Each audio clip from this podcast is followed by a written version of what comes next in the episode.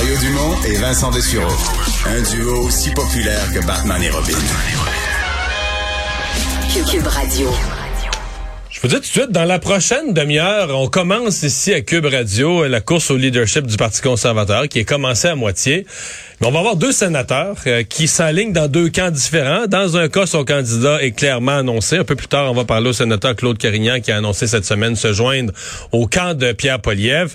Euh, mais tout de suite, euh, on parle au sénateur Jean-Guy Dagenet, du sénateur des, des, groupes de sénateurs du groupe des sénateurs canadiens. Sénateur Dagenet, bonjour. Bonjour, M. Mario.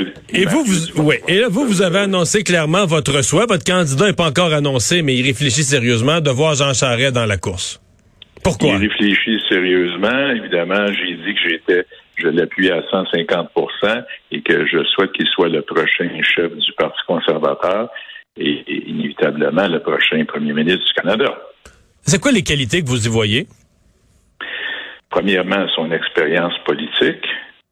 Deuxièmement, c'est euh, M. Charest, c'est un monsieur qui est rassembleur. Euh, bon, il est parfaitement bilingue. Il est déjà connu sur la scène politique. Il euh, ne faut pas oublier qu'il avait participé aux discussions de la CETOM, qu'évidemment, sa relation avec nos voisins du Sud est déjà très bonne. Alors, je pense, et toute son expérience, mm. aussi son expérience politique, il a déjà été membre du Parti conservateur.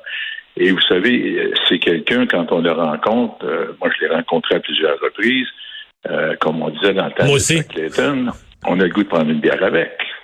OK. Euh, depuis 48 heures là, au Québec, là, sa candidature, ça a quand même fait du, du brouhaha à l'Assemblée nationale.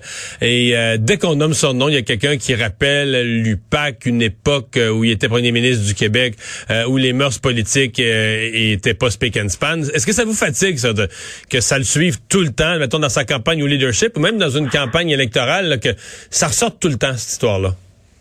Euh, non seulement ça ne fatigue pas. Hier, j'ai écouté les commentaires de Mme Anglade, entre autres. Euh, bon, je pense que quand elle quittera un jour la vie politique, j'espère qu'elle aura quelqu'un qui va être loquace à son endroit concernant sa carrière politique.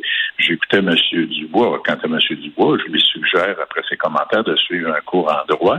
Et M. Plamondon, lui, qui est déjà avocat, je lui suggérais un petit cours de perfectionnement de formation en droit. Maintenant, concernant l'UPAC, euh, écoutez, euh, connais les gens de l'IPAC. Je connais bien M. Lafrenière, je connais bien M. Ouellet, ceci. Alors, M. Guy Ouellet, euh, vous savez ce qui s'est passé. on a traîné son nom dans, dans la boue. Hein? Euh, il a été victime de, médias, de mauvaise publicité.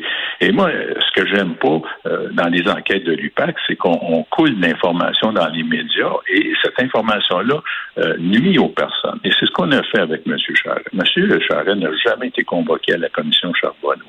M. Charest n'a jamais été accusé de rien. Et quand on parle de, de l'enquête mâchurée, une enquête qui dure huit ans, M. Dumont, qui dure huit ans, là. Ben, je pense qu'il faudrait peut-être fermer le dossier parce qu'il n'y a absolument rien. Donc, vous êtes d'accord là-dessus? Sur ce point-là, vous êtes d'accord avec Mme Anglade qui a dit ça ce matin, là? L'enquête a assez duré. Si on n'a rien pour accuser, on ferme?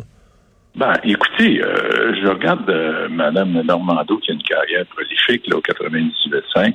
Mme Normando aurait aimé avoir un procès parce qu'elle savait qu'elle était innocente. Alors, euh, vous savez, c'est des gens qui ont travaillé très proche de M. Charest. Puis quand j'entendais, là, puis je veux pas donner trop d'importance aux propos de M.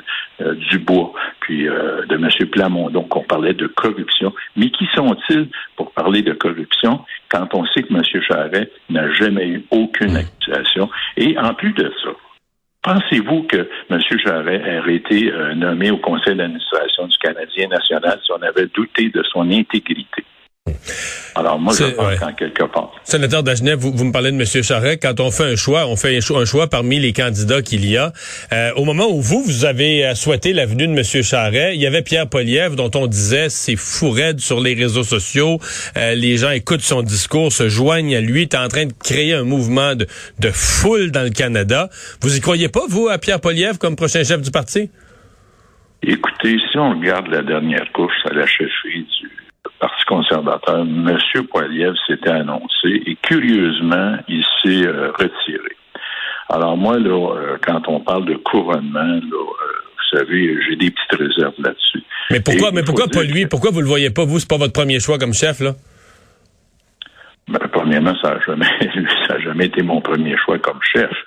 Et en quelque part, on a besoin d'un chef qui est rassembleur. Et je suis pas certain que M. Poiliev soit aussi rassembleur que ça. Euh, bon, M. Poiliev, il a un style qui est bien à lui, euh, il a une personnalité qui lui appartient, puis je conteste pas ça. C'est sûrement une bonne personne. Mais moi, si on me dit, si on a à choisir entre M. Poiliev, bon, peut-être qu'il peut présenter la relève, mais je suis pas certain qu'avec M. Poiliev, euh, on, va réussir à réunifier les, deux tendances du parti, qui sont la tendance réformiste et la tendance progressiste. Euh, et je pense que M. Euh, Charret a tous les outils en main, parce qu'il faut aller plus loin que le chef du Parti conservateur. Il faut élire quelqu'un qui va être capable de battre M. Trudeau. Alors, moi, je considère que la, la seule personne qui est capable de battre M. Trudeau aux prochaines élections, c'est M. Charret. Alors, ben, à partir de là, ben, c'est facile de faire le choix. Sénateur Dagenet, votre propos est très clair. Merci d'avoir été avec nous. Merci, M. Dumont.